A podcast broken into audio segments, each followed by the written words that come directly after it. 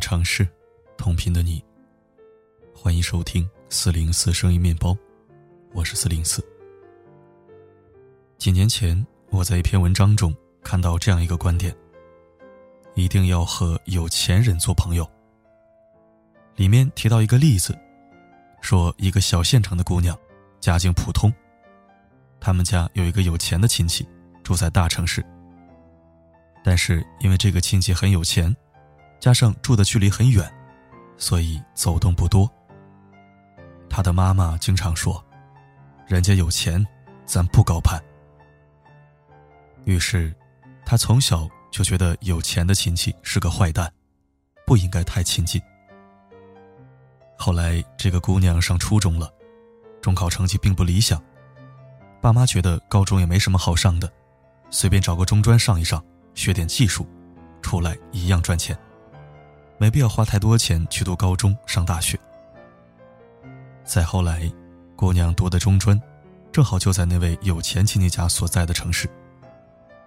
于是，爸爸带她去参观完学校后，就顺便去亲戚家小坐了一下。交谈中，亲戚对姑娘不上高中的事儿特别不认同，并对姑娘的爸爸说：“如果上中专。”他顶多也就能找一个差不多的工作，比你们稍微强一点但如果上高中、上大学，他的眼界就不一样，命运也会不一样，人生会精彩很多的。但爸爸听不进去，说了很多自己的一套理由。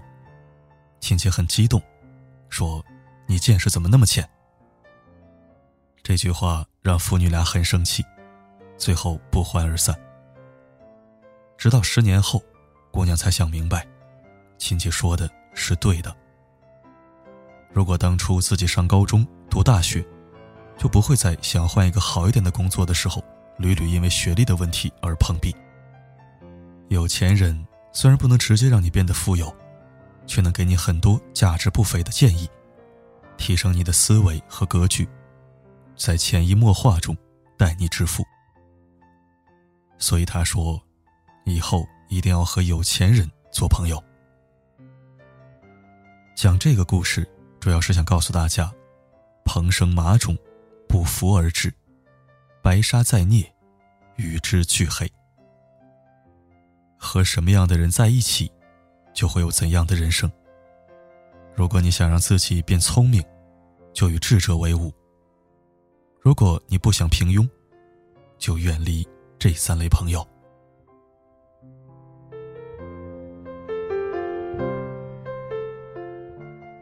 第一类，不断向你索取的人。曾经在微博上看到网红休闲路讲述了自己身边的一个故事。休闲路有一个朋友 A，是服装杂志的编辑，可以跟很多品牌借衣服。A 有一个当模特的闺蜜 B，日常有一些拍摄，常常会找 A 来借衣服。A 也很大方，常常坐着地铁拎着好几袋衣服。一次一次的去 B 家给他送衣服，从来不收取一分钱租赁费。衣服被 B 弄脏了，也是 A 自己花钱拿去干洗。A 觉得闺蜜忙，我就顺便送过去呗，无所谓，我们是朋友嘛，朋友就应该互相帮忙。直到有一天，A 接了一个拍摄的活钱不多，但是是他个人的项目，需要模特。于是 A 点开闺蜜 B 的微信，就问她：“能帮我个忙吗？我需要你帮我拍套照片，但是没什么钱。”B 秒回：“那天我没时间啊，宝贝，对不起。”A 当时就懵了，因为她根本还没有说拍摄日期，闺蜜是连看都没有仔细看，就下意识的拒绝了。生活中，每个人大概都遇到过这样不断索取的人。他们从来不会想着主动为别人做任何事情，而一旦自己有事的时候，第一反应就是让别人为自己处理。这种人在心理学上有一个专门的名词，叫索取型人格。其最为突出的一个表现就是不懂感恩，还总占人便宜，具有强烈的占有欲。前两天。看到《齐鲁晚报》上的一个新闻：一名的哥捡到了乘客价值三万的包，他提出归还这个包的时候，给的士打表，费用算乘客那里。但是乘客对于车费的问题有些不认同，投诉到出租车公司，甚至还闹到了派出所。这则消息爆出来后，许多网友指责失主人品欠佳。出租车出车本就是做生意求财，为了给失主送包，不仅要损失油费，还要放弃活源。失主非但不感恩，还恩将仇报，这就是典型的索取型人格。英国作家萨克雷说：“如果一个人深受大恩之后，又和恩人反目，他要顾全自己的体面，一定比不相干的陌路人更加恶毒。他要正视对方的罪过，才能解释自己的无情无义。”杭州保姆纵火案中的主人公莫焕晶，就是对这句话最好的诠释。《白夜行》中有这样一句话。世上有两样东西不可直视，一是太阳，二是人心。善良是世间最美好的品质，但善良也要有底线。对于这种只会不断消耗你的人，就请敬而远之吧。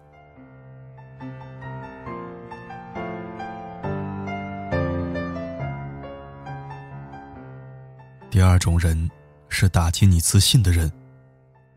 前两年，朋友小雅在准备高级英语的笔译，我很支持她。碰到一些学习群里有人转发相关的资料，我也会顺手发给她。离考试还有一个星期的时候，小雅在图书馆自习时遇见一个大学同学。听说小雅要考高级英语笔译的时候，就开始和他攀谈，因为他也在考。只不过他考的是中级。聊到最后，那个同学说了一句话，直接让小雅炸毛了。他说：“高级很难考的，你不可能过。”考前最应该得到的是鼓励，结果小雅却得到了最狠的打击。好在他抗压能力强，也做足了准备，一次就考过了。而那个同学还在备战中期，终于在第三次的时候放弃了。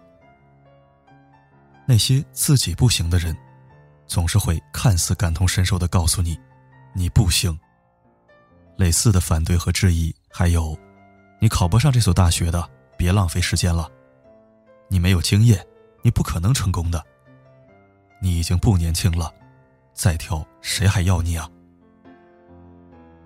虽然说这些话的人，或许并没有恶意，但是这些善意的提醒，带引号的善意，往往会让我们放弃尝试，拖住我们前进的脚步。无论对个人还是团队，鼓舞和激励的作用都不可小觑。勇于尝试，不代表会成功，可是不尝试，就一定不会成功。真正的朋友，会在你做足思考和调研后，发自内心的鼓励你。即使你不幸掉坑，他也会在关键时刻拉你一把，共同进步。就像我的前半生中的罗子君，如果没有唐晶的开导和鼓励，恐怕离完婚后的他早就成了一滩烂泥。当你面对挫折和迷茫的时候，请远离那些不断打击你自信心的朋友。想想那些让你引以为豪的事情：考上不错的大学，主办一个活动，赢得一场比赛，赚到人生第一桶金。第三种人，是浪费你时间的人。曾经看到一个故事，说一个姑娘因为和大学闺蜜渐行渐远而倍感遗憾。姑娘大学毕业后就去国外留学。回来后，她的闺蜜们都有了很稳定的工作，不是在企事业单位，就是在知名外企。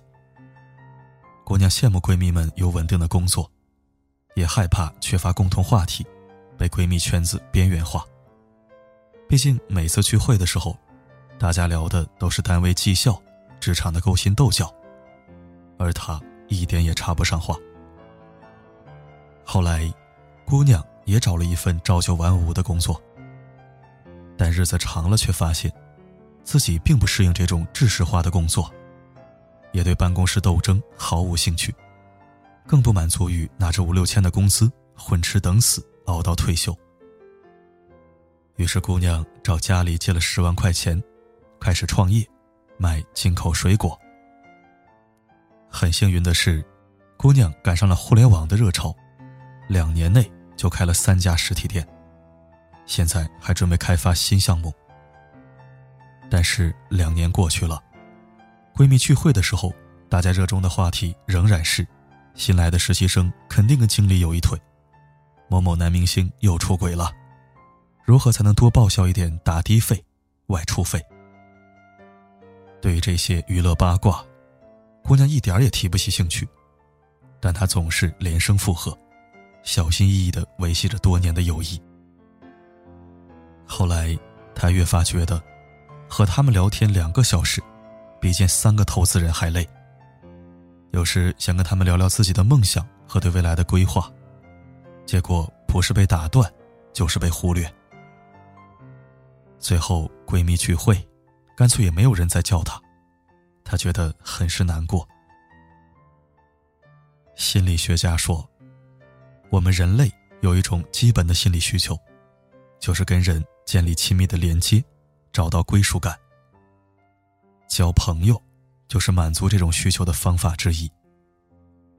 我相信，大多数人交朋友，并不是带着功利的目的。而是希望能够在朋友相处的过程当中放松心情，缓解压力。但如果你的朋友圈不能给你提供任何情绪价值，反而让你越来越心累，那么苦心经营这样的圈子，就是在浪费时间。每个人的时间就这么多，精力就这么少。只有把时间和精力分给有价值的事。你的人生才会越来越好。一个人的时间安排，藏着他对人生的安排。浪费你时间的人，其实就是在阻碍你实现自己的人生目标。因此，混错的圈子，不如不混，否则生活会变得麻痹，向前的动力也会被抹杀。作家贾平凹说过：“朋友的圈子，其实就是你人生的世界。你的为名为利的奋斗历程，就是朋友的好与恶的历史。你的朋友圈，代表了你的审美和生活层次。不愿跳出朋友圈这种舒适圈的人，你的人生会在安逸中，和别人的差距越拉越大。”与其刻意委屈自己去维持那些低质量的交往，不如把时间和精力花费在更值得的人身上，以及那些更有意义的事情上。共勉。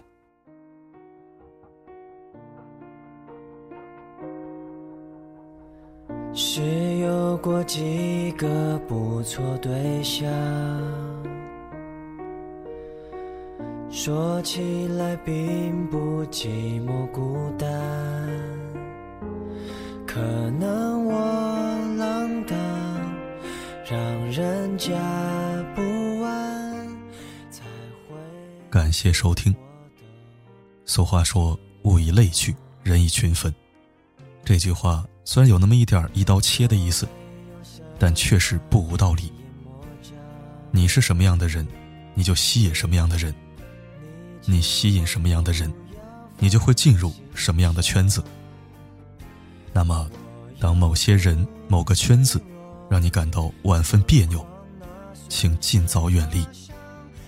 不要把好端端的自己强行变成乌合之众，那样，你失去的不仅仅是自我，还有本该属于你的更好的人和更好的圈子。好了，今天就分享到这儿。我是四零四，不管发生什么，我一直都在。